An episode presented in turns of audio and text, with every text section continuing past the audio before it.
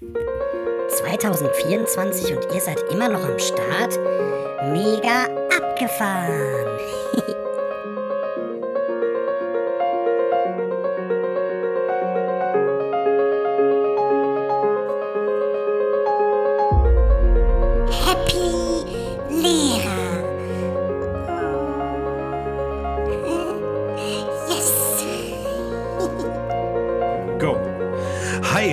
herzlich willkommen hier bei Happy Lehrer und einen guten Start in das neue Jahr 2024. Es ist kaum zu glauben, 2024.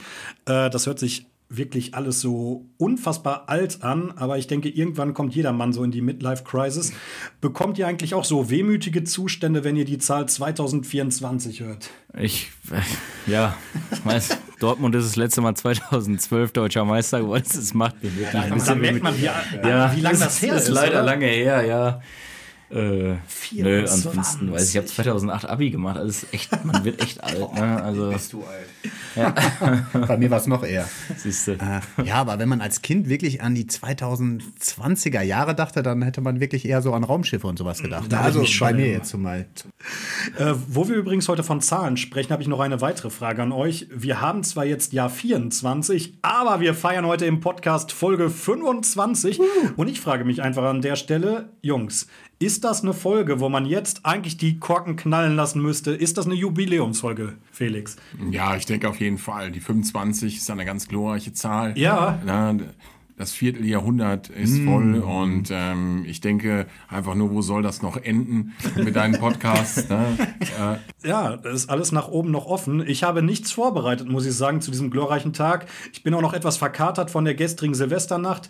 Äh, dann waren heute morgens die wie auch noch die ganzen Geschäfte komischerweise geschlossen. Crazy. Ähm, hast du eine feierliche Rede vorbereitet, Stevie? Irgendwas zu heute, so für unsere Happy Lehrer-Hörer? Äh, eigentlich immer, aber äh, leider war es gestern auch bei mir ein bisschen spät, deswegen mm, muss ich improvisieren.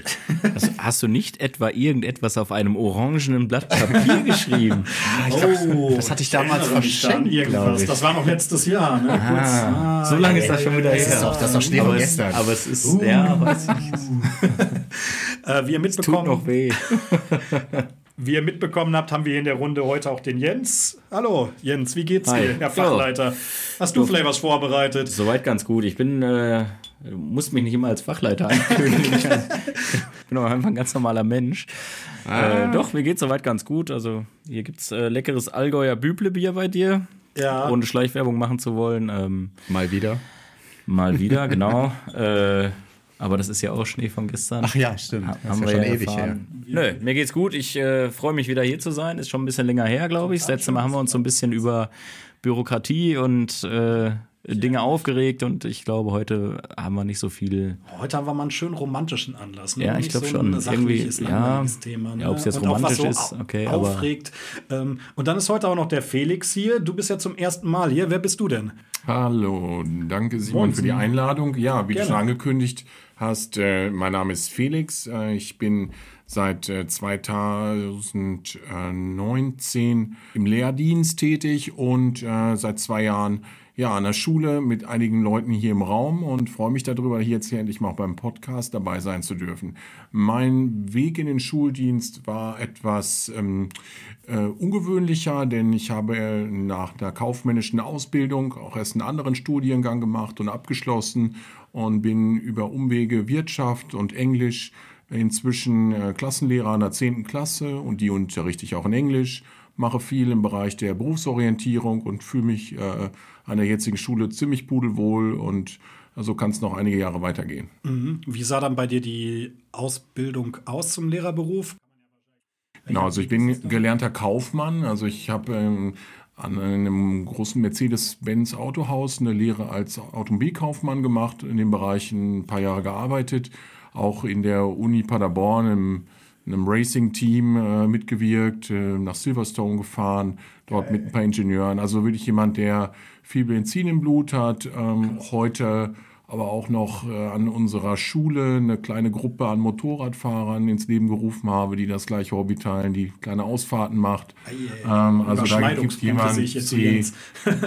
Warum bist du Lehrer geworden? ja, weil man ja auch Zeit für seine Hobbys braucht. Ne? Ich wollte immer Autoverkäufer werden.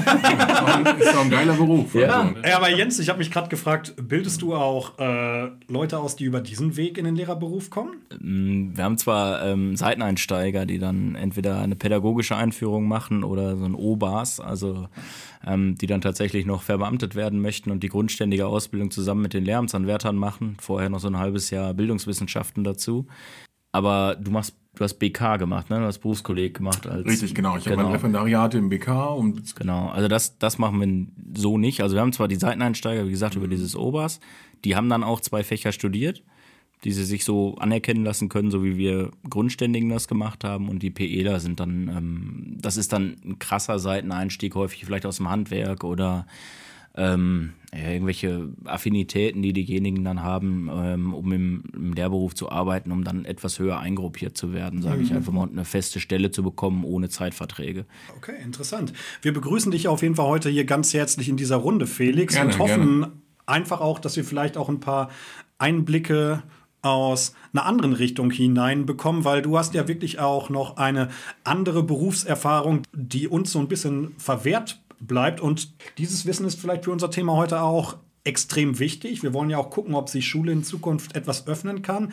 Ja, das Jahr 2024 liegt vor uns. Grund genug, in der heutigen Episode den Blick in die Zukunft nach vorne zu richten. Wir schauen auf die Schule der Zukunft. Wir träumen heute, wir philosophieren und schwafeln über das System Schule, was uns hoffentlich im Jahr 2024 beziehungsweise vielleicht auch erst in ganz ferner Zukunft, vielleicht auch nie richtig erwartet. Wir haben jedenfalls große Erwartungen an das Bildungssystem. Dieses Jahr schafft ihr es vielleicht. Und wir blicken heute in die Zukunft, wie in etwa vergleichbar der kleine Simon, der mit vier Jahren vorm Weihnachtsbaum stand und sich sagte, ich werde eines Tages Feuerwehrmann. Und wir gucken uns dabei heute exemplarisch vier Themen an. Einmal die Raumplanung und Gestaltung von Schule, das Thema Digitalität, Schulfächer der Zukunft und gucken auch, wie sich die Rolle des Lehrers verändern könnte. Lasst uns jetzt gemeinsam mit unseren Experten überlegen, wie die Schule der Zukunft aussehen könnte. Jens, als ich bei meinen intensiven Recherchen zu dieser Folge gegoogelt hatte, wurde mir angezeigt, dass der Begriff Schule der Zukunft auch ein Qualitätssiegel für eine Schule ist. Du bist ja pro als Fachleiter. Kannst, kannst du unseren Hörern, Hörern und Hörerinnen mal erläutern, was das ist? Naja, wenn wir jetzt tatsächlich von ähm, ja, dem Terminus Schul Schule der Zukunft sprechen, dann ähm, gibt es tatsächlich ähm, ein sogenanntes Siegel oder eine Auszeichnung, die eine Schule erwerben kann, wenn sie sich als besonders nachhaltig herausstellt.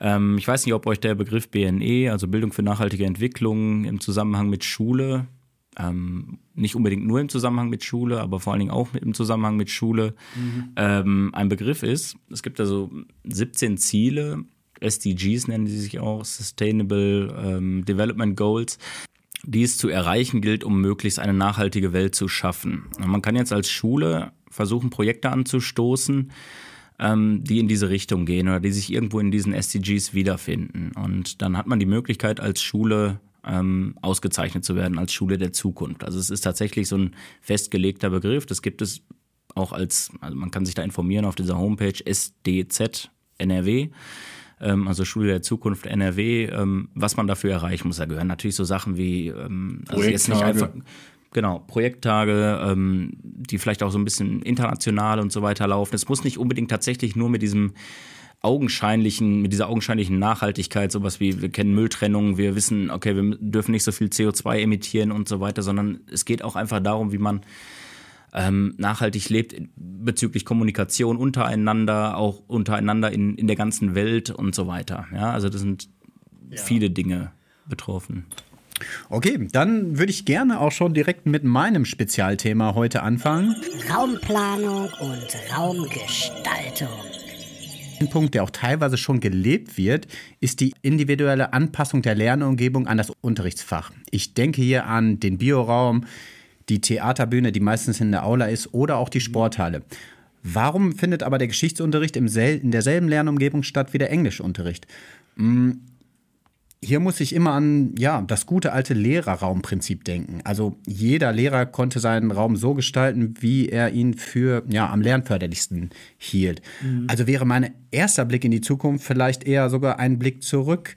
Kennt einer von euch noch das Lehrerraumprinzip? Ich denke, es hätte auf jeden Fall einen großen Vorteil. Also nicht nur, dass man als Lehrer weniger laufen muss, ähm, was auch ein Vorteil ist, aber auch, dass die Schüler dann wirklich in einen Ort, an einen Ort kommen, wo dann wirklich Geschichte gemacht wird oder Erdkunde oder was auch immer. Mhm. Nur, dass die dann sich wirklich in den Raum kommen und dann direkt wissen, alles klar, hier kriege ich das und das beigebracht oder hier lerne ich das und das.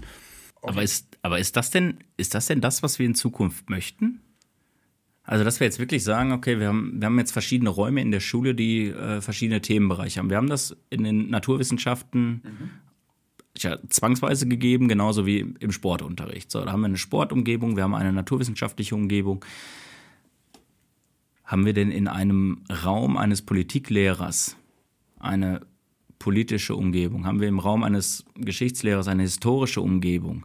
Heißt das, der muss jetzt seinen Raum so aufbauen, dass wir, da, dass wir, dass wir uns in, in eine Zeit oder in eine Situation reinfühlen können, die aber tatsächlich gar nicht authentisch in diesem Raum ist. Das ist nämlich der Unterschied, finde ich, zu Sporthalle und den Naturwissenschaftsräumen. Dieser Raum, diese Räume sind authentisch. Ja, da findet das statt. Da sind Gashähne, da sind Bälle, da ist dies und das. Da werden auch, da wird auch Sport in Freizeit betrieben. Ja, wenn ich mich jetzt aber in meiner Freizeit für Politik unter, äh, oder für Geschichte oder was auch immer interessiere, ja, dann gehe ich doch nicht in die Schule, in den Klassenraum von Herrn XY oder wie auch immer und habe, fühle mich dann in diese, in diese Welt ein. Gut, aber wenn du Musik machen würdest, würdest du ja auch nicht in den Musikraum der Schule gehen, oder? Das vielleicht in dem Falle nicht, aber ich denke, dass wir vielleicht so weit denken, dass wir die Schule wesentlich weiter öffnen müssen, ähm, und auch die Räumlichkeiten. Also gut, ist jetzt vielleicht, wir sind ja hier in Paderborn, da ist es vielleicht ein bisschen schwieriger, aber ähm, wenn ich jetzt zum Beispiel darüber nachdenke, ich bin an einer etwas kleineren Schule in einem kleineren Ort mhm. tätig und ähm, wir haben einen ziemlich engen Austausch auch mit unserem Schulträger, das heißt dem Rathaus. Es ist uns durchaus gestattet, eine Politikstunde im Ratssaal stattfinden zu lassen. Mhm. Ja, das heißt, die Schüler sitzen auf den Ledersesseln der Ratsmitglieder und dort natürlich kann nicht der Raum per se einfach nur sagen, okay, wir haben jetzt diese Stimmung und wir haben jetzt einen Lebensweltbezug oder wie auch immer. Aber das schafft auf jeden Fall eine andere Atmosphäre. Total. Ja, mhm. und dieses ganze Öffnen, dieses, das Schulgebäude zu verlassen. Das Schulgebäude ist sicherlich irgendwo ein, eine Umgebung, wo Schule stattfinden soll, kann, wie auch immer. Aber man muss sich weiter öffnen. Wenn man auch sagt, okay, man legt vielleicht den Technikunterricht mit ähm, Kooperationspartnern aus der Industrie oder wie auch immer. Ja, dass man sagt, man öffnet das in viele in viele Richtungen, ähm, sodass die Situationen authentischer werden, auch im Unterricht. Ich finde die Öffnung an sich gut. Mir ging es gerade viel mehr oh, darum, dass ich mir mehr Innovation wünsche bei der Raumgestaltung. Und äh, ich spreche jetzt mal über Fachräume, gerade so als Lehrer für Darstellung gestalten, auch als äh, Künstler, der dieses Fach so ein bisschen betreibt. Und ich bin halt ein Fan von Kreativität und Freiraum und ich wünsche mir in einer riesigen Schule mit vielen Schülern auch einfach mehr zum Beispiel schalldichte Räume und Orte, an denen Schüler ganz befreit und unbeobachtet so ihrer Kreativität nachgehen können. Ne?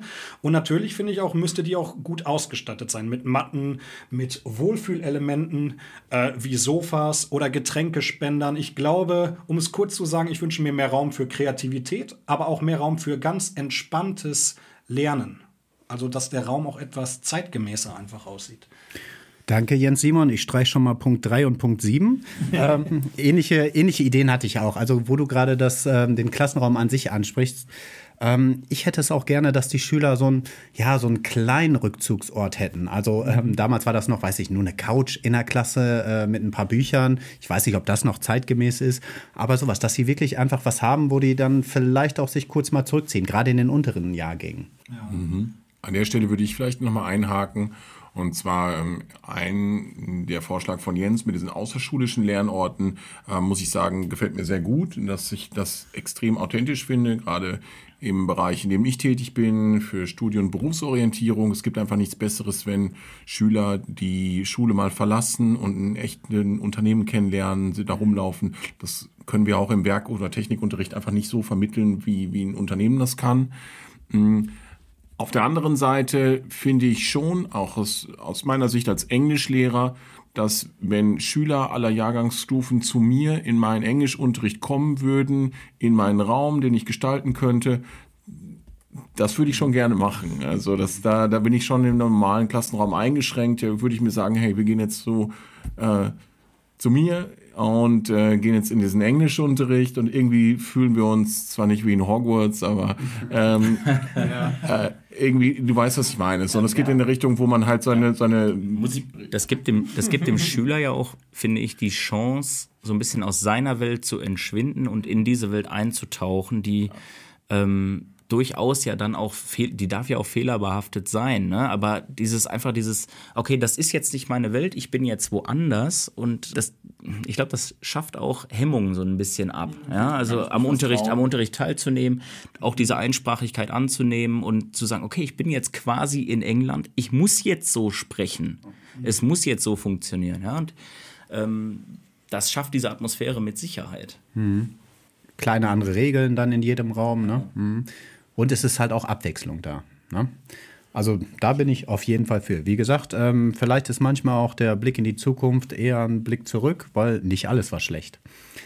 Ähm, ja, eine Sache, die ich noch hatte, ähm, wo ich äh, mit Felix auch ins Gespräch gekommen bin, da der das an seiner Schule gerade macht oder gerade einführt, den Lehrerruheraum. Kannst du dazu vielleicht noch was sagen?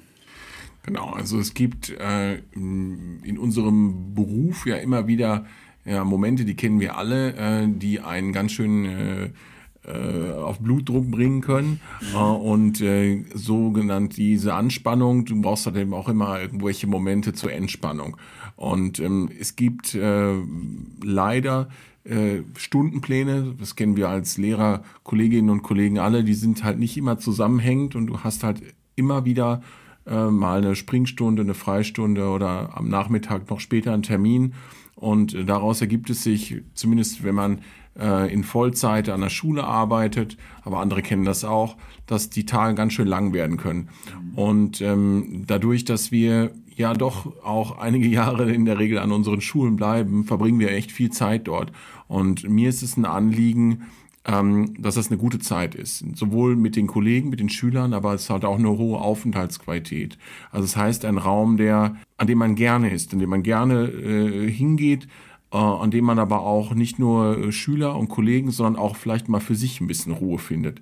Und ich denke, das ist was ganz Wichtiges, dass man, ähm, das kennen einige oder die meisten von euch, wenn man wirklich mal die Gelegenheit hatte, an so einem langen Tag mal eine halbe Stunde Ruhe irgendwo zu genießen, auf einem anderen Stuhl oder Sessel zu sitzen, vielleicht Füße hochlegen, Deluxe, so mal eine halbe Stunde, 20 Minuten und dann nochmal die zwei Stunden im Nachmittag zu bewältigen. Das kann unglaublich helfen, ähm, sich wohlzufühlen und halt auch wieder ein bisschen Kraft zwischendurch zu tanken. Ja, gerade weil man im klassischen Lehrerzimmer auch nie Pause hat. Also ständig kommt ja irgendwer an. Wenn Schüler vorne an der Tür klopfen, ist noch das geringste Problem, sondern auch Kollegen wollen ja auch immer irgendwas, weil das dann schnell zu klären ist.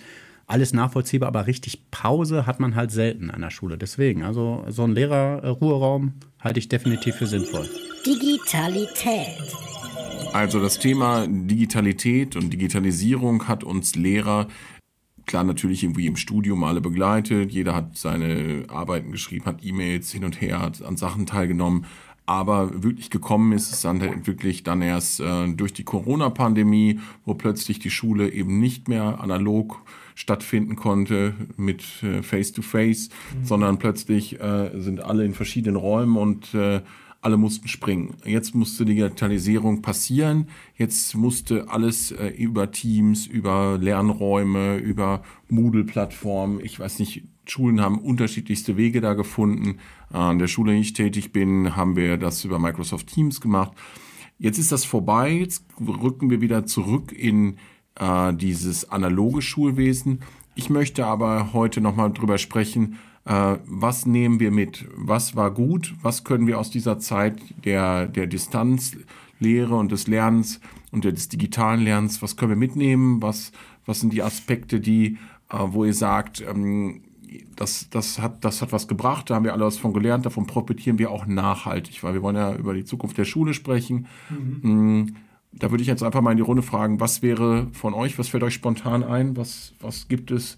Also ich finde stark das digitale Klassenbuch. Ähm, das haben wir bis jetzt aber nur in der Oberstufe bei uns testweise eingeführt, aber es macht einiges leichter, vor allem die Kommunikation untereinander auch. Also äh, gerade in der Sek 1 hat man ja auch manchmal Schüler, die vielleicht ein bisschen schulmüde sind und es fällt relativ oder es fällt nicht sofort auf. Und durch diese digitalen Klassenbücher kann man das relativ schnell nachvollziehen. Und man hat alles wirklich direkt da. Man muss nicht jemanden losschicken und das Klassenbuch suchen. Also das ist äh, schon ein Vorteil. Also da bin ich froh, dass wir das eingeführt haben. Das glaube ich. Also mir steht jetzt noch bevor im Klassenbuch äh, in Papierform die Fehlzeiten zu addieren und mhm. da freue ich mich schon tierisch drauf. Ähm, wenn ich da Unterstützung kriegen könnte, wäre das natürlich gut. Also als erstes äh, fällt mir dazu ein, ähm, ich finde einfach die Möglichkeiten, die es bei ChatGPT zum Beispiel gibt, einfach mhm. Texte zu differenzieren, richtig gut. Das heißt, ich kann ein Material dort hochladen und ich kann äh, den Herrn ChatGPT, so heißt er, glaube ich, mit Nachnamen, bitten, äh, mir das schön zu vereinfachen für verschiedene Niveaus. Und das finde ich eine ultra erleichternde Funktion für meinen Schulalltag, äh, gerade an einer Schule des gemeinsamen Lernens für verschiedene Niveaus oder für verschiedene Klassen einfach. Ähm, ja, mhm. Material zu erstellen, ohne dass ich jetzt einen sehr viel größeren Mehraufwand habe. Mhm. Absolut super spannender Punkt. Also ich denke, seit ungefähr einem Jahr ist ja dieses Thema KI künstliche Intelligenz äh, ein großes Thema auch in Schule, ja. weil wir dann in der breiten Masse sehen konnten, was das eigentlich inzwischen schon imstande zu leisten ist. Ähm, mit ein bisschen anfangs auch erschreckend zu sehen, wie gut und fortgeschritten manche Dinge schon sind.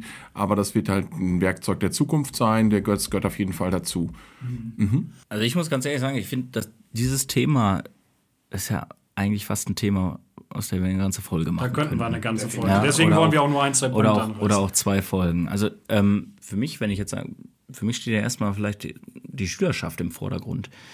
Was haben die eigentlich davon, dass wir jetzt so digital aufgestellt sind, auch mit KI und so weiter? Ist ja, ist, für mich ist das vor allen Dingen ein Thema der Gegenwart. Also ich benutze KI mhm. häufig und ähm, schäme mich auch nicht dafür, solche Dinge zu nutzen. Also warum denn nicht? Es, es macht die Arbeit einfach leichter. Eben. Ähm, die Frage ist nur tatsächlich, was haben die Schüler von dieser ganzen Digital? Also wir haben durch diesen Digipakt und so weiter, den die äh, Bundesregierung ja beschlossen hat, sind unglaublich viele Gelder frei geworden. Und es sind unglaublich viele Endgeräte angeschafft worden. Die, die Schulen sind ausgestattet worden mit digitalen Tafeln und so weiter und so fort. Es gab hier eine Fortbildung, da eine Fortbildung. Ähm, Phobitz ist mit Sicherheit jedem irgendwie ein Begriff, wo alle irgendwie unterwegs waren. Dann ähm, ging es darum, welche App benutzen wir eigentlich? Können wir dies, können wir das, jenes? Äh, auf einmal sind überall Padlets aufgeploppt oder Taskcards oder wie auch immer. Ja, alle haben irgendwie irgendwas. Ich habe drei genutzt. Stück hier auf meinem Pad offen. Ja, es war irgendwie fand ich dann so ein bisschen dieser okay, wir pulvern da jetzt Geld ohne Ende rein und dann wird mhm. es auf jeden Fall funktionieren.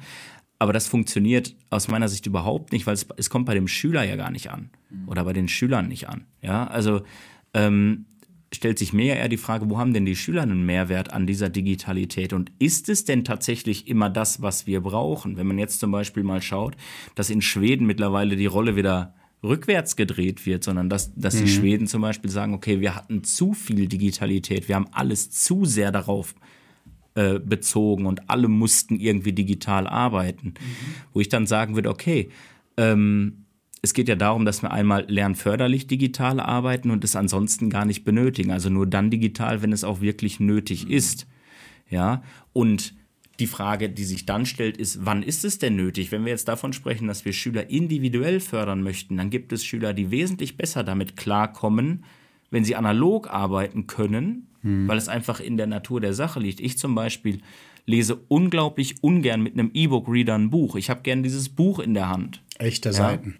Ja, wirklich. Das hat für mich ein anderes Gefühl. So, das mag ja, das mag ja sein, dass Fotobuch. der eine oder andere Schüler oder die Schülerin ja. das genauso sieht. Warum müssen wir denen dann bestimmend sagen, okay, ihr müsst jetzt digital arbeiten? Also ich finde, das muss auch was Individuelles haben. Also es gilt in der Zukunft auch diese Grenzen nochmal auszuloten. Ja. Also wie, inwieweit setzen wir überhaupt Digitalität ein?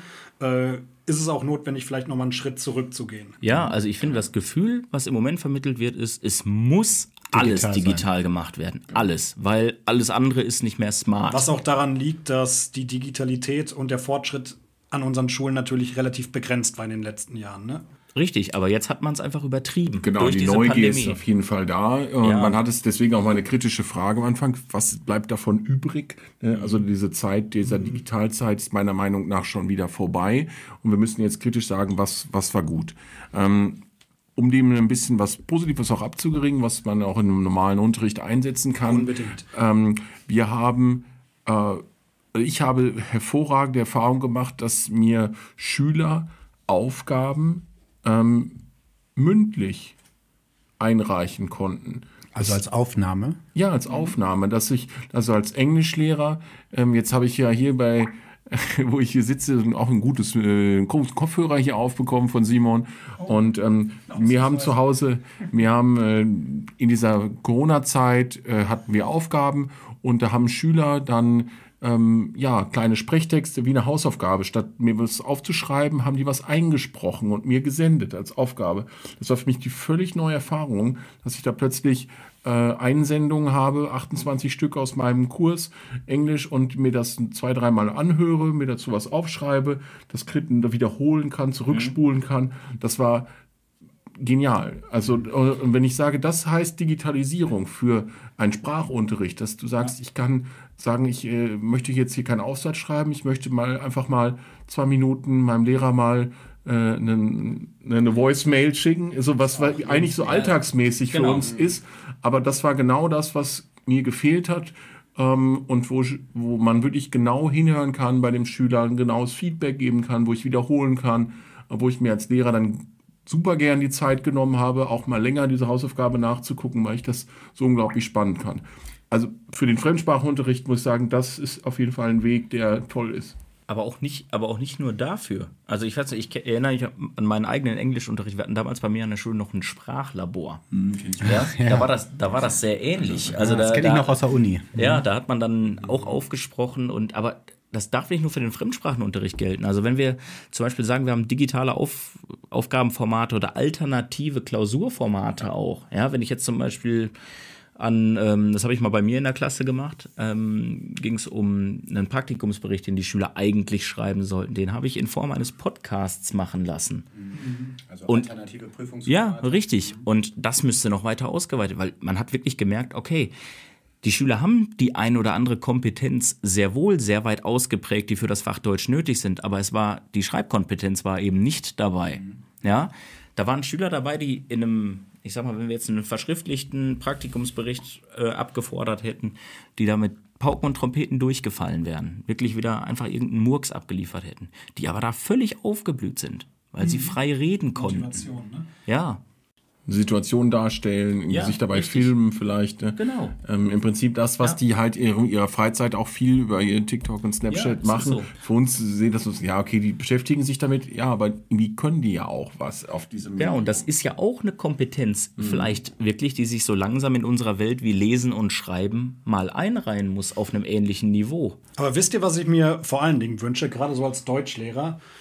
Ähm, ich wünsche mir so digitale Bewertungssysteme, weil ich einfach sehe, es wäre einfach so eine Arbeitserleichterung für mich, gerade als Deutschlehrer, diese ganzen Aufsätze und Korrekturen, die mich so viel Zeit kosten. Und das wäre ein Wunsch, weil wir ja auch heute über die Zukunft sprechen, dass mir das sehr viel Zeit abnehmen könnte. Oh, Simon, da habe ich sogar was für dich. Also es ist keine Bewertung, aber es ist ein automatisches Feedback. Gibst Ja. Du gibst die Parameter ein. Äh, lass mich nicht lügen. Ich glaube, fiete.org ist auf jeden Fall ein kleiner Fisch. Ist auch gerade noch in der Beta, aber ich hatte mich da jetzt auch angemeldet. Und du gibst dann wirklich eine Aufgabenstellung, gibst Parameter ein und dann können die Schüler das einmal abgeben, kriegen dann ein Feedback dazu. Und wir haben das auch ausprobiert bei mir in der 10. Das war ein wirklich gutes Feedback. Und dann kannst du es nochmal final abgeben und kriegst dann nochmal ein Feedback. Also das schicke ich dir auf jeden Fall, Simon. Mega. Weil man kann einfach nicht allen Schülern immer ein Feedback zu jedem Aufsatz geben. Das geht einfach nicht. Deswegen, das Ja, ist ich schon hoffe mir vor allem etwas Zeitgewinn dadurch. Ne? Also es war erstaunlich gut. Ich bin da auch mit Skepsis drangegangen, aber es war erstaunlich gut. Wobei ich sagen muss, wenn ich jetzt auch wirklich als Deutschlehrer nochmal drauf gucke, das beste Feedback, was den Schülern hilft, ist nie dieser dämliche Korrekturbogen, den ich den Schülern zurückgebe, wo ich äh, eine halbe Stunde dran sitze, um den auszufüllen, sondern wirklich das persönliche Gespräch. wir sind alle so Und- transparent. Ne? ähm, ja, ja, das ist schon wieder so ein bürokratischer Akt, dass ich das alles aufschreiben muss. Ähm, aber wenn ich mich nach der Arbeit mit dem Schüler zusammensetze und ihm erkläre, was er dort besser machen könnte. Das ist immer noch für mich am wirkungsvollsten, weil der Schüler dort am besten versteht. Aber das ist natürlich auch eine Form von Zeitmangel, die man dort einfach als Lehrer hat. Das ist so schwer möglich mit 25 Schülern im Kurs zu machen. Und meistens sind es ja auch noch mehr Schüler. Gibt tatsächlich eine Möglichkeit, das so ähm, ein bisschen zumindest zu machen. Das mache ich zum Teil mit meinen Klassenarbeiten. Ähm, mir fällt die App gerade nicht ein, aber man kann kleine QR-Codes mhm. auf die mhm. Arbeiten kleben und da kann man eine Sprachnachricht hinterlassen. Also, dass der Schüler diese Sprachnachricht scannt, der hört das dann, was du zu der Arbeit sagst so zweieinhalb Minuten oder wie auch immer, ist natürlich ein Aufwand. Wenn du überlegst, 25 Arbeiten, mhm. sitzt du eine Stunde länger dran, wenn du immer noch. Ähm, aber das haben die Schüler ganz häufig als hilfreich erachtet. Für so eine Lehrprobe macht man das ja auch ganz gern. Ne? Mhm. Nee, ich mache das ja selber. Ich bin ja länger raus aus der Lehrprobezeit. Aber nein, das, das funktioniert tatsächlich. Also kriegst so einen Bogen von 30 QR-Codes, mhm. schneidest aus, scannst ihn selber, sprichst ein, klebst den auf und die Schüler können dann abscannen und hören, was du gesagt hast. Also es gibt Möglichkeiten auf jeden Fall, aber man muss da echt erstmal lange recherchieren, bis man ja. das Richtige gefunden hat. Ja. Aber generell muss ich sagen, durch diesen Einsatz der, dieser QR-Codes, das ist schon echt ganz vielfältig möglich. Und wenn es nur eine Lösungshilfe auf dem Arbeitsblatt ist oder irgendwie ein, ähm, ein weiterführender Link oder eine, für eine Sicherung oder ein differenziertes Angebot. Ähm, das heißt also, man kann dadurch echt ganz gut äh, Infos noch auf so einem klassischen Papierbogen noch verstecken, die man dann äh, zusätzlich sich ziehen kann. Ja. Ich muss sagen, Digitalisierung kann uns helfen in der Kommunikation. Also ich fühle mich in meinem Lehreralltag teilweise ähm, zurückgesetzt in boah, 20 Jahre, wenn ich meine ganzen ähm, Zettel an die Lehrer und die an die Schüler und Eltern die Schnipsel einsammle und Unterschriften sammle und hinter gewissen Dingen hinterher renne. Also viele Informationen, die laufen bei uns noch analog. Also wenn wir in Zukunft daher kommen, dass wir sagen, okay, eine Einverständniserklärung, die muss ich nicht äh, 28 Mal kopieren, mit der Schere unten abschneiden, den Schnipsel den Eltern wieder einsammeln. Wenn wir irgendwie da Wege finden können, einfach effizienter zu kommunizieren und schneller, äh, dann wäre uns, glaube ich, auch schon einiges geholfen. Hm.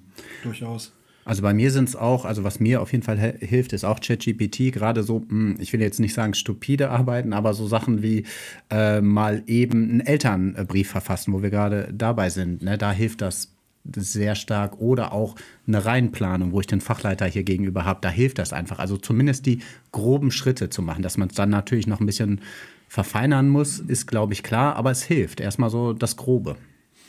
Das, also an dieser KI geht ja kein Weg dran vorbei. Das ist, es wäre auch völlig blödsinnig, wenn man da einen Weg dran vorbei suchen würde. Mhm. Es hilft, natürlich ist das mit Risiken verbunden, aber es hilft, es wird unsere Gesellschaft natürlich grundlegend verändern, weil viele Berufe einfach dadurch mhm. obsolet werden, was aber vielleicht wieder anderen Berufen einen Zulauf ermöglicht, Handwerk oder wie auch immer. Ja. Und warum sollten wir das nicht nutzen? Solche, solche Dinge wie Fördertexte schreiben oder wie auch ChatGPT kann das. Warum sollte man, natürlich sollte man das nicht ungefiltert nachher ja, benutzen, aber. Es muss schon ein bisschen individualisiert werden. Aber ja, aber es funktioniert. Je nachdem, wie man ihn füttert, es funktioniert. Ne? Also, ähm, das hilft uns mit Sicherheit im Alltag. Ja? Das wird auch den Lehrerberuf definitiv ähm, beeinflussen, aber es wird ihn nicht ersetzen. Also wir sind nicht, nicht durch eine KI zu ersetzen, würde ich jetzt einfach mal behaupten. Du vielleicht nicht. ja, es ist durch keine KI zu ersetzen. Schulfächer der Zukunft. Gut. Äh, zunächst einmal muss ich sagen, dass ich als Freund von Kreativität äh, nicht unbedingt ein Fan von dem Schulfach allgemein bin, weil ein Fach zu sehr einengt. Deswegen glaube ich, dass wir Schulfächer auch plump absch abschaffen könnten. Ich weiß, ich bin da relativ rigoros. Ich hatte ja schon mal bereits in Folge 3 erwähnt, dass das Arbeiten in so selbstgewählten Projekten äh, sehr dazu beitragen würde, Motivation und Eigenantrieb zu steigern. Und äh, diese Projekte auch gerne wie im wahren Leben auch gerne fächerübergreifend sein dürfen. Ob das jetzt in Zukunft wirklich passieren würde, da bin ich ehrlich gesagt ziemlich pessimistisch. Deswegen habe ich mir für heute so zwei Fächer rausgesucht ich hätte natürlich weitaus mehr finden können, äh, die ich von elementarer Bedeutung empfinde und die den Schülern nicht nur akademische Kenntnisse vermitteln, sondern auch für die persönliche Entwicklung von Bedeutung sind. Äh, ich stelle es einfach mal vor, ihr könnt einfach dazwischen plappern. Äh, ich erkläre euch einfach mal einfach. Und das erste geht so ein bisschen in die Richtung, die Felix gerade schon angeschnitten hatte mit dem Lehrerruheraum, nämlich ein Schulfach, was ich in die Richtung legen würde, Gesundheit und Wohlbefinden. Das wäre ein Fach, was auch so die ganzheitliche Entwicklung des Schülers äh, auch ernst nimmt. Ich kann mir so ganz gut Punkte im Lehrplan vorstellen, wie äh, gesunde Lebensführung. Da würde ich so zählen drunter Thema Ernährung, Sport oder vielleicht auch so unterschiedliche Lebensstile, die man, die man so gegenüberstellt und bewertet. Dann würde ich mir die mentale Gesundheit angucken. Also erstmal generell eine Sensibilisierung für das Thema. Thema Stressbewältigung, Techniken zum emotionalen Wohlbefinden. Und drittens würde ich in den Lehrplan auch noch sowas wie Gemeinschaft oder soziale Beziehungen einbauen wollen, um deutlich zu machen, welchen Stellenwert zum Beispiel soziale Beziehungen haben, welchen Wert Empathie und Respekt voreinander auch mit Gesundheit, aber auch so mit seelischer Zufriedenheit einfach zu tun haben. Äh, wenn es zum Beispiel um den Wert von Freundschaften oder Beziehungen geht, ne, wo man merkt, das hat auch sehr viel mit Gesundheit zu tun, so soziale Beziehungen aufzubauen oder um den inneren Seelenfrieden. Ich glaube einfach, wenn ich mir unsere Gesellschaft angucke, die immer schneller wird, wenn ich sehe, dass Krankheitsbilder wie Stress und Stresszunahme immer mehr zunehmen, ich glaube, dass uns sehr viele Säulen im Personal in dieser Gesellschaft einfach wegfallen. Und das nicht nur im Bereich von Schule, sondern generell. Und ich glaube, dass dieses Problem nicht kleiner wird. Oder was meint ihr dazu? Ähm, also ich würde jetzt spontan einfach sagen, wir sind viel zu langsam. Diese Themen, die du gerade eben angesprochen hast, ja, dieses Gesundheit ähm, und Wohlbefinden. Mental Health und all solche, solche Dinge, spielen doch schon seit wie lange? Spielen die jetzt schon eine Rolle in der Gesellschaft? Warum kommen die in der Schule so spät an? Ja, sind sie ja noch nicht mal. Richtig, ja, also wir sprechen ja über dieses ganze gesunde Ernährung und ähm, Veganismus und sowas. Das hat ja einen totalen Hype aktuell. Ja. Was heißt aktuell? Das ist ja auch schon wieder. Und das ist ja auch eher eine Debatte, die moralisch geführt wird. Ja, ne? ja, richtig. Aber genau diese Debatte darf doch in Schule eine Rolle spielen, wenn wir tatsächlich als Schule tagesaktuell arbeiten wollen und nicht irgendwie ein antiquiertes System ähm, verteidigen wollen. Ähm, deswegen finde ich, ist genau das, was du sagst. Natürlich muss es so ein Fach geben, Sport in Verbindung mit Ernährungswissenschaften und wie auch immer wir machen, aber wir sehen das immer so als einzelne Disziplin, was uns total hemmt. Was ich ja. ja, auch am Anfang gesagt habe, ich wünsche mir ja auch mehr so diese projektartige genau. Arbeit und warum, nicht dieses Warum geht das nicht? Warum geht das nicht? Warum können wir nicht projektorientiert arbeiten? Projektorientiert und nicht nur wir als Schule, sondern warum nehmen wir nicht andere, andere Institutionen in irgendwelchen Bildern, ja. die es schon immer gegeben genau. hat? Genau, andere Institutionen mit reinbringen und diese ganzen tradierten Bilder, die wir alle haben, das vielleicht einfach mal so ein bisschen an die Seite zu stellen, auch zu gucken, was will der Schüler überhaupt selber wissen. Mhm. Ja, aber also dann kannst du nicht mehr bewerten. Dann hast du keine, keine, ja, ich sag mal, objektive Bewertungsmöglichkeit. Aber ist das denn in der Schule der Zukunft so wichtig? Nein, aber ich wollte sagen, dass das, deswegen gibt es das aktuell nicht. Mhm. Könnte ich mir vorstellen. Ja, aber das ist doch ein unglaublicher Hemmschuh, den wir haben. Total. Das heißt, wir können, wir können nicht auf Ebene der Schüler unterrichten, weil wir diesen, diese Bewertung im Hinterkopf haben. Ja. Weil, wir, weil, wir nichts mehr, weil wir nichts mehr zu greifen kriegen, was wir als Lehrer, wo wir uns sicher fühlen, dass wir sagen können, okay, das ist eine 3, eine 4 oder eine 5. Mhm. Vielleicht ja. mal. Also, ähm, und man muss die Themen natürlich auch durchdrücken, ja, die man vielleicht hat. Vielleicht ne? mal eine Perspektive aus dem äh, Ende der Schullaufbahn, wo ich mit meiner Studie- und Berufsorientierung viel zu tun habe. Ja. Ich mich mit Schülern unterhalte, äh, wie soll das denn nachher weitergehen? Welchen Job strebst du an? Was möchtest du nach der Schule machen? Mhm. Ähm, da hat sich in den letzten Jahren ganz stark was ge gewandelt und zwar, wo vielleicht noch vor 10, 15 Jahren das geht, ja, ich möchte möglichst viel Geld in dem Beruf verdienen, den ich nachher mache. Das ist heute, dieser materielle Status hat deutlich zurückgenommen. Die Schüler möchten äh, eine Firma haben, wo sie halt genau diese Punkte halt finden, wo sie Work-Life-Balance. Work-Life-Balance, wo sie aber auch ähm, sagen, ich möchte hier Anerkennung, ich möchte in einem Team arbeiten, ich möchte eine Wertschätzung, ich möchte nicht unbedingt der Chef sein, der hier den dicksten Wagen fährt. Ich möchte aber irgendwie eine Teil von einer Gruppe sein, ich möchte da gerne hingehen. Also das artikulieren Schüler äh, immer häufiger, aber halt auch Zug auf dem Arbeitsmarkt der Zukunft, da müssen wir ja auch drüber sprechen, ähm, spielen diese Faktoren einfach eine viel größere Rolle als strikt nur Leistung und, und Vergütung. Äh, also das hat in der Vergangenheit sicher funktioniert. In der Zukunft bin ich ziemlich sicher der Meinung, auch das ist eine Frage, die sich Arbeitgeber stellen müssen. So, wie bekommen sie ihr Personal? Wie ich muss auf diesem Bereich attraktiver werden? Das tun Arbeitgeber ja schon.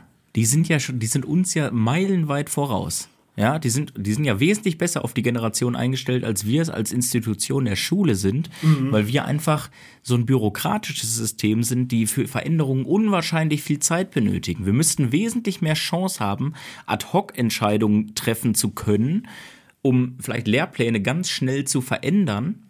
Vielleicht auch einfach mal auf die Gefahr hin, dass man irgendeinen Blödsinn macht. Ja, das kann ja mal passieren, aber ich glaube nicht, dass wir dadurch Passiert Generationen, ja wir verlieren noch nicht Generationen dadurch. Ja. Was, was zum Teil jetzt in ähm, Klassenräumen passiert und was für ein Blödsinn vermittelt wird. Mhm. Ja, das steht nur nicht schwarz auf weiß auf irgendeinem Blatt Papier. Aber wir, wir hemmen uns total durch diese Bürokratie, die wir haben. Und durch diese, wir sind so langsam, dass wir gar keine Chance haben, hinter der Industrie beziehungsweise hinter den Interessen der Schüler hinterherzukommen. Mhm. Okay. Ähm, da hast du schon direkt ein Thema angesprochen, was wir auch schon mal in der letzten Podcast-Folge direkt angesprochen hatten. Da waren wir nämlich wieder bei dem Hemmschuh Bürokratie. Äh, lass mir noch ein zweites Fach vorstellen. Ich bin gespannt, was ihr davon haltet, denn ich bin mir selber noch nicht ganz sicher.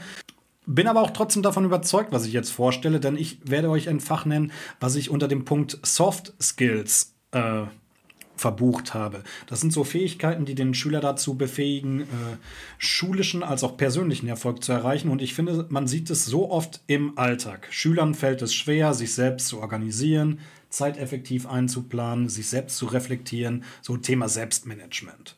Schülern fällt es schwer, effektiv im Team zu arbeiten. Ich hatte gestern noch das Thema, als ich äh, meinen Schülern unzufrieden im DG-Kurs sagte, als ich irgendwas präsentiert hatte, habe ich zu denen gesagt, Mensch, ihr hattet neun Stunden Zeit. Und die Schüler meinten, Herr Kobi, das war nur drei. Und ich sagte, ja, ihr wart zu dritt. Linda hatte drei Stunden Zeit, Daniel hatte drei Stunden Zeit und Lena auch. Wieso habt ihr die nicht effektiv genutzt? Und das ist auch ein Soft Skill, Thema Teamarbeit.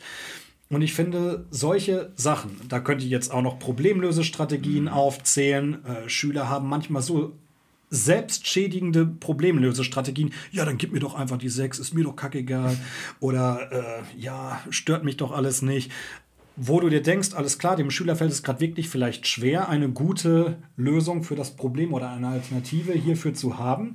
Aber das sind so Sachen, die man auch üben kann. Oder auch Kommunikation und Präsentation ist auch noch ein anderer Punkt. Ja, wie kommuniziere ich klar, sachlich, wertschätzend?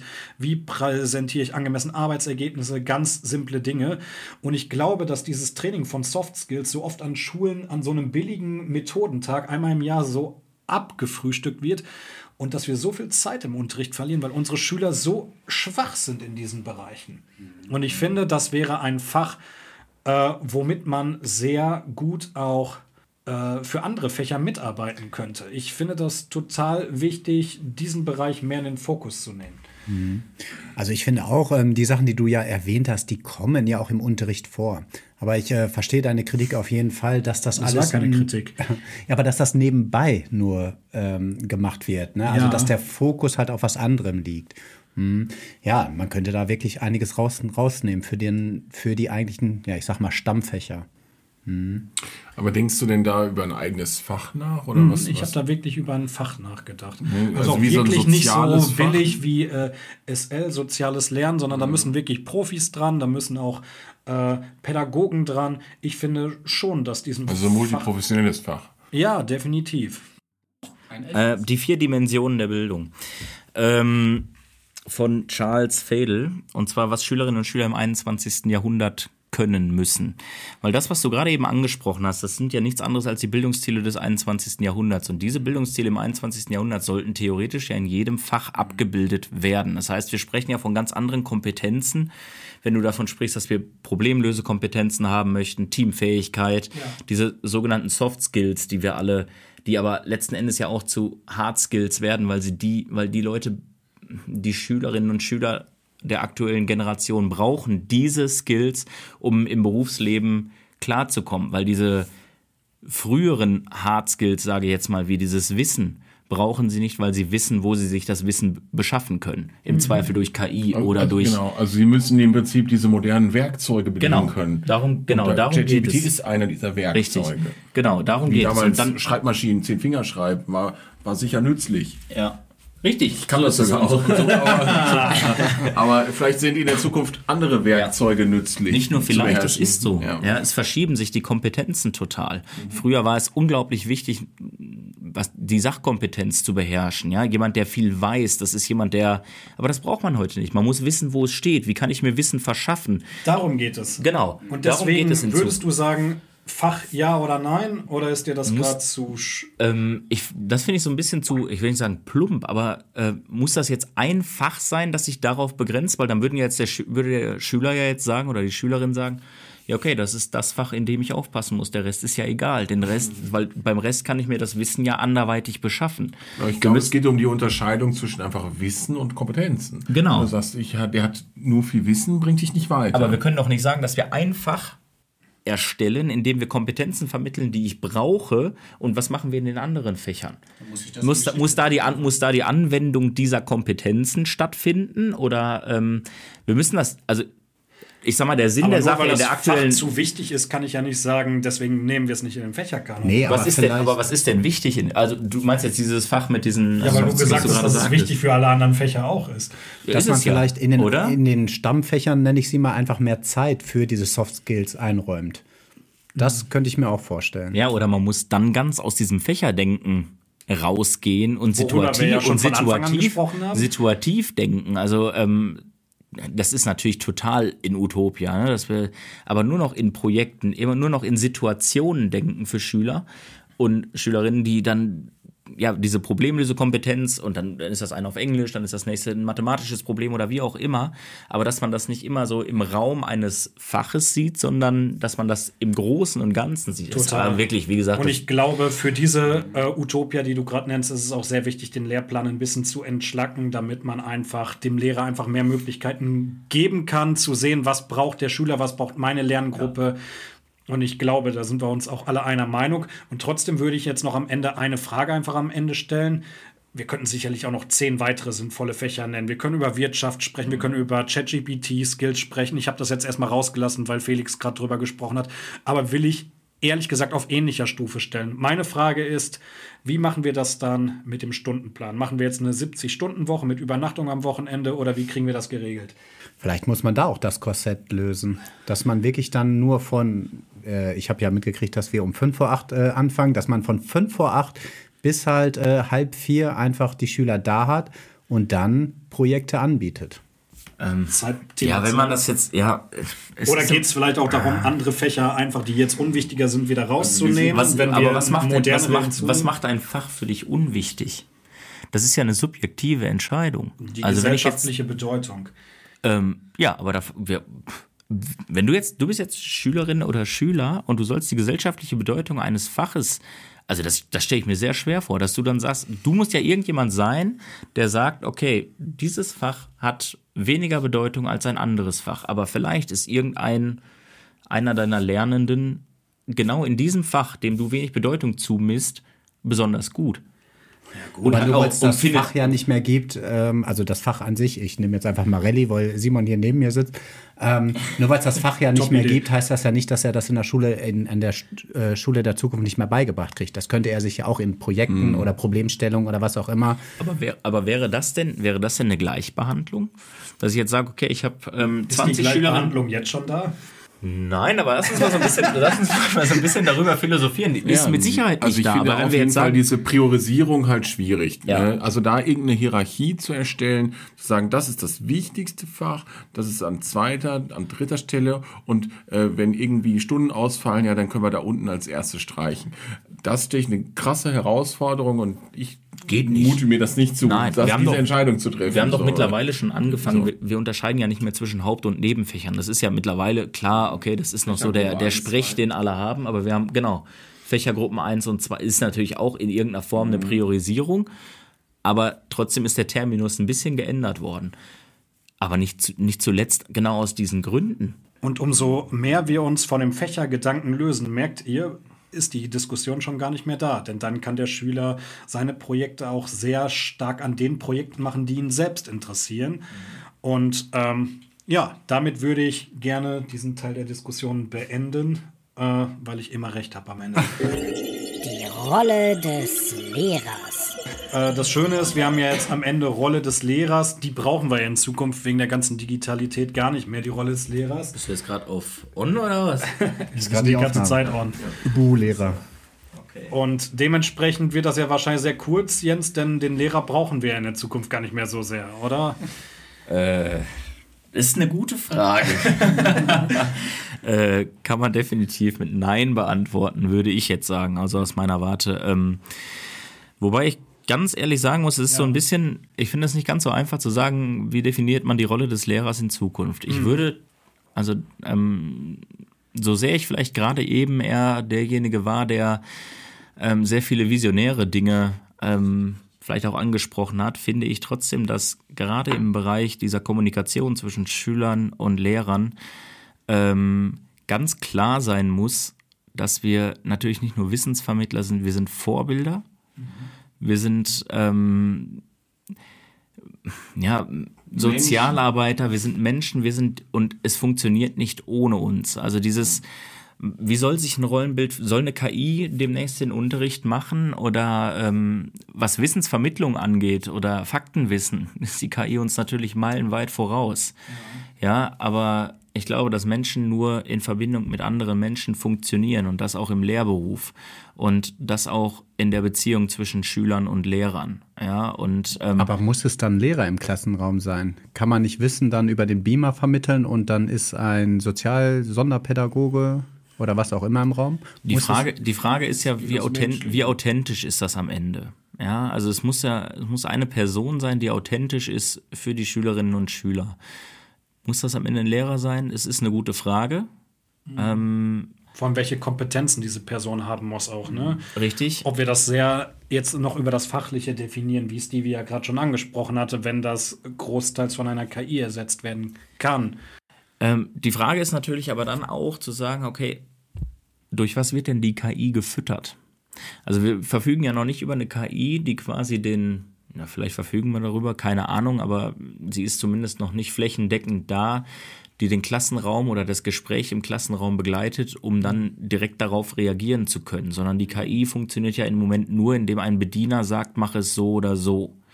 Ja, das ist die Frage, braucht man jetzt demnächst nur noch äh, geeignetes Bedienpersonal für eine KI und einen Sozialarbeiter, der sich um das andere kümmert? Also so quasi einen Verwaltungsangestellten und einen Sozialarbeiter oder ähm, Wärter. Das, mhm. das ist so ein bisschen Psychologe. die Frage. Ähm, also ich bin der Meinung, dass die KI uns natürlich ganz, ganz viel unterstützen kann, aber bestimmte Dinge äh, lassen sich auch zum Glück nicht dadurch symbolisieren. Das ist einfach eine Menschlichkeit. Das ist ein Schüler, der in den Raum reinkommt und ich dem ins Gesicht sehe und ich weiß, der ist so oder so heute drauf. Ja. Ähm, dem kann ich heute einen reindrücken. genau, der, der hat es dort nötig, der, der muss mal ja. eingenordet werden wieder. Genau, das, das kann halt die KI nicht, ohne nur ein Wort gewechselt zu haben. Mhm. Genauso wie äh, vielleicht auch mal, ohne überhaupt irgendwas zu sagen, irgendwie ein Klopfen auf die Schultern oder ähm, es sind ganz viele Kleinigkeiten, die unser Lehrerleben ausmachen, die nicht immer nur stramm stehen lassen, sondern eine Zuneigung, äh, eine Wertschätzung, ähm, eine Motivation bilden können. Gefühle zulassen. Genau. Können, und das, das lässt sich, glaube ich, nicht digitalisieren. Also das äh, und, und wenn. Soll es auch gar nicht. Genau, ja, und selbst wenn es das könnte, finde ich das ganz schön spooky. Also das würde ich nicht unterstützen. Also da irgendwie diese menschliche Seite, äh, die, die muss immer noch da sein. Und das ist ja auch das, ja. warum wir unseren Beruf auch gerne machen. Ich glaube, so funktioniert auch, das so funktioniert es ja bei Schülern auch nicht. Die würden doch nicht einen Roboter so akzeptieren, wie sie einen, wie sie einen Menschen wo, wo du wirklich eine persönliche Bindung ja. zu aufbaust. Mhm. Ja, jemanden, dem du wirklich, ich meine, ihr kennt das alle, was, was Schüler einem anvertrauen, das ist, das ist schon irre. Mhm. Man ist ja teilweise besser informiert, als die Eltern es sind. Mhm. Ja, du verbringst auch viel Zeit mit deinen Kindern. Ja, muss man und das sagen. ist so, das sind zwar so Dinge, die, die lernen wir nicht im Referendariat mhm. oder sonst irgendwo. Das sind so Dinge, die sind entweder in dir oder nicht, oder du lässt es an dich ran oder nicht, aber das macht das ja so individuell und das macht das macht uns in dem Moment ja so unersetzbar. Aber ich würde trotzdem noch mal bei dem äh, Punkt äh, bleiben: Sind wir als Lehrer nur noch dazu da, um den Aspekt der Erziehung mehr in den Vordergrund zu stellen, oder sind wir auch noch wirklich, haben wir auch noch diese bildende Komponente, die wir uns ja traditionell so vorstellen als Lehrer? Vielleicht bist du, vielleicht bist du ja auch einfach ein Vorbild für das, was möglich ist. Du hast ja, du hast ja als Lehrer auch eine gewisse Ausbildung hinter dir. Du hast gewisse Dinge durchlebt und ähm, gibst das ja auch an deine Schülerinnen und Schüler weiter. Das Ja? sicherlich. Ähm, Also du bist der Influencer quasi Genau. für die. Also ah, ich- ja, also ich- ohne jetzt das Wort ne, irgendwie, irgendwie humorig nehmen zu wollen. Sondern Nein, nein, du, ich du, du schon. gibst irgendwie so eine Art Vorbild und sagen, ey, guck mal, so kann man das machen. Mhm, dann hat man hinter dies oder so oder was. Über Erfahrung Weil- sprechen, so hat das bei wenn man- mir geklappt. Wenn ja. man dann aber vielleicht zum Beispiel so in deine Richtung auch argumentiert, dass man jetzt sagt, okay, ähm, es sind einige von uns, ähm, die vielleicht gar nicht in der Wirtschaft mal irgendwie tätig waren, die diese, diese, diesen Mikrokosmos Schule nie verlassen haben, sondern sofort nach dem Studium in die Schule gegangen sind. Ich habe selber auch zweieinhalb Jahre im Vertrieb gearbeitet und bin da auch ganz froh drüber. Ähm, du hast natürlich dann noch mal eine ganz andere, einen ganz anderen Hintergrund. Ähm, das lässt dich bei einem Schüler aber authentischer wirken. Das ist, okay, der weiß, wovon er spricht. Der hat das Wissen nicht nur aus Büchern, der kann dir aus einer Lebenserfahrung Ja. Berichten. Ja, der kann sagen, okay, äh, wenn du Kaufmann werden möchtest, das und das steckt dahinter. Ja, und du musst dich vielleicht da auch mal hinten anstellen. Du kannst nicht sofort sagen, hier Abteilungsleitung mache ich, hurra, ich kann Mercedes verkaufen oder wie auch immer. Ähm, und das kann doch, das es ist die Frage, wenn wir davon sprechen, wie sieht der Lehrberuf in Zukunft aus? Verändert sich der Lehrberuf so sehr? Ähm, wie könnten wir das verändern? Da müssten wir jetzt natürlich davon ausgehen, okay, jeder Lehrer müsste eigentlich vorher eine Berufsausbildung haben oder noch andere Stationen durchlaufen. Da würden sie uns wahrscheinlich im Ministerium irgendwann köpfen, weil wir keine Lehrkräfte mehr finden.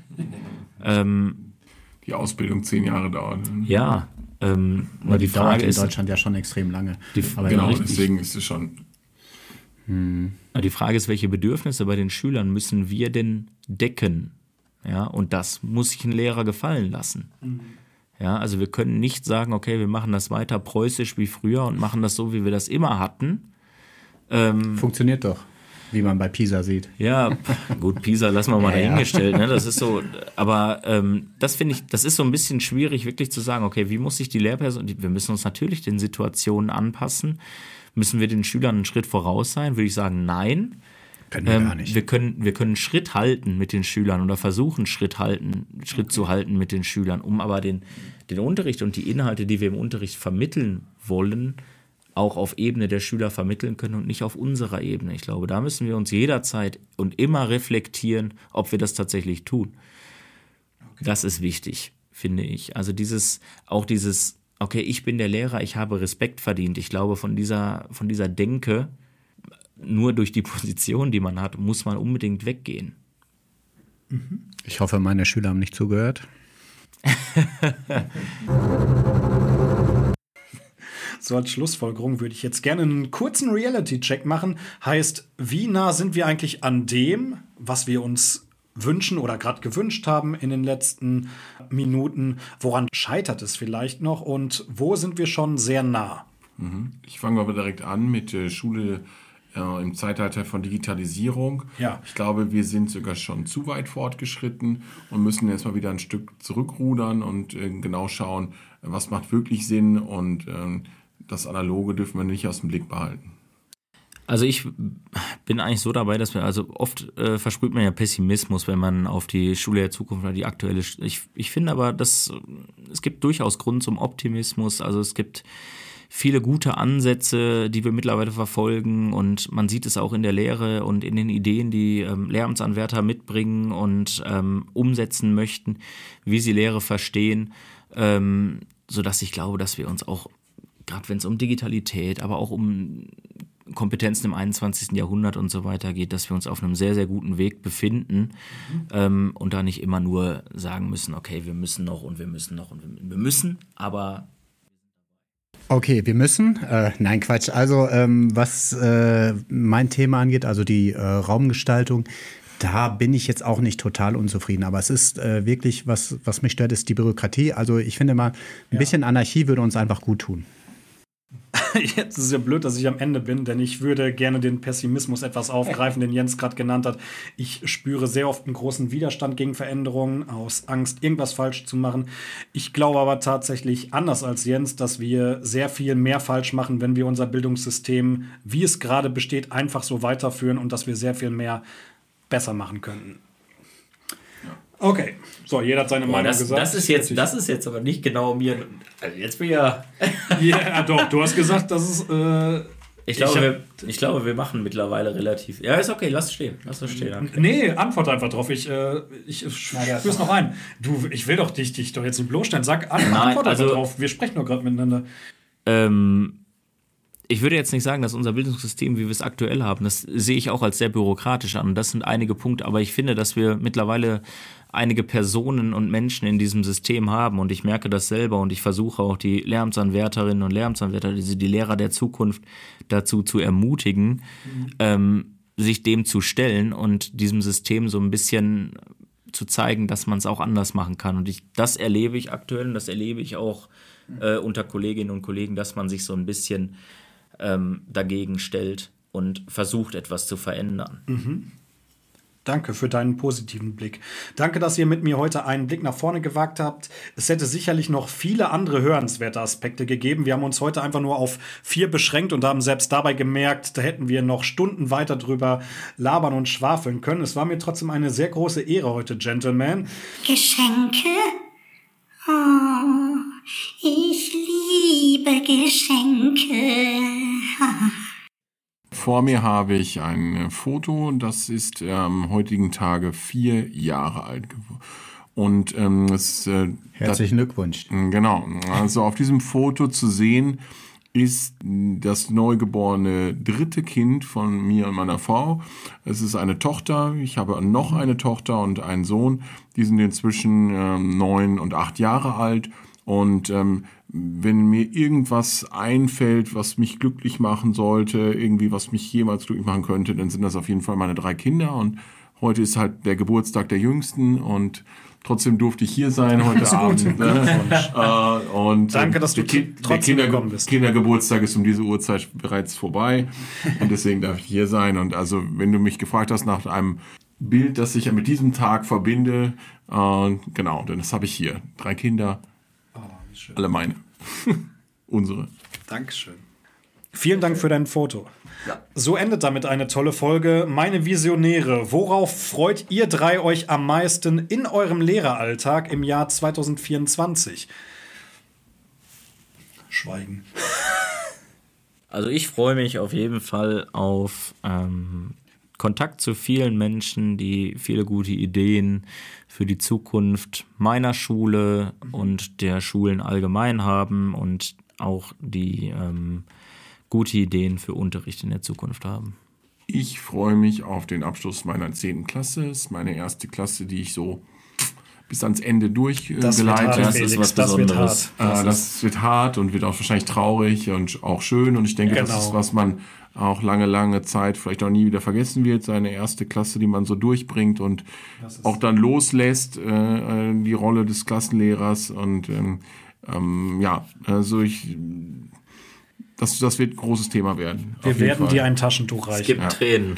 Ja. Ich hab's letztes Jahr durch. Ah, Stevie ist heute auch äh, dann, äh, was heißt heute? Stevie ist dann auch dran, ne? Ja, äh, deswegen, ich wollte auch was ähnliches sagen. Ich glaube, ich gehe da auch mit einem, äh, ja, mit einem weinenden und einem lachenden Auge raus. Ähm, das ist wirklich, man hat die seit der fünf übernommen und dann ist jetzt der erste Abschluss, also sechs Jahre. Und so tolle Schüler, Stevie. Ja, da, selbst geformt. Da ne? hat Simon recht.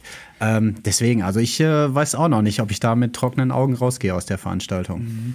Ja, für mich sind auch nicht so die großen Highlights äh, so maßgeblich. Ich meine, ich habe natürlich immer im Jahr einmal diesen Darstellung Gestaltenabend und na klar, äh, haben wir auch noch eine Klassenfahrt dieses Jahr. Ich äh, kenne natürlich auch eure Zehner ganz gut, dadurch, dass ich die schon so lange auf der Bühne begleitet habe und da so tolle Talente einfach bei sind. Mhm.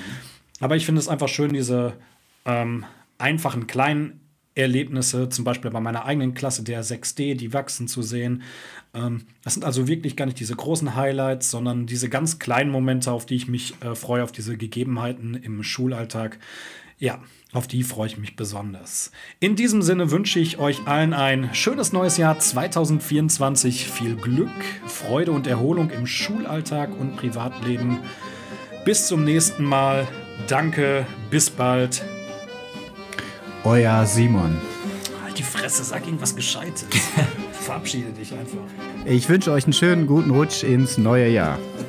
Ja, da äh, will ich mich nur anschließen. Ich denke, wir sehen uns in 2024 oder hören uns in 2024 Ja, häufiger. frohes Neues für euch und genießt noch die letzte Woche der Ferien. Danke, bis bald. Euer Simon.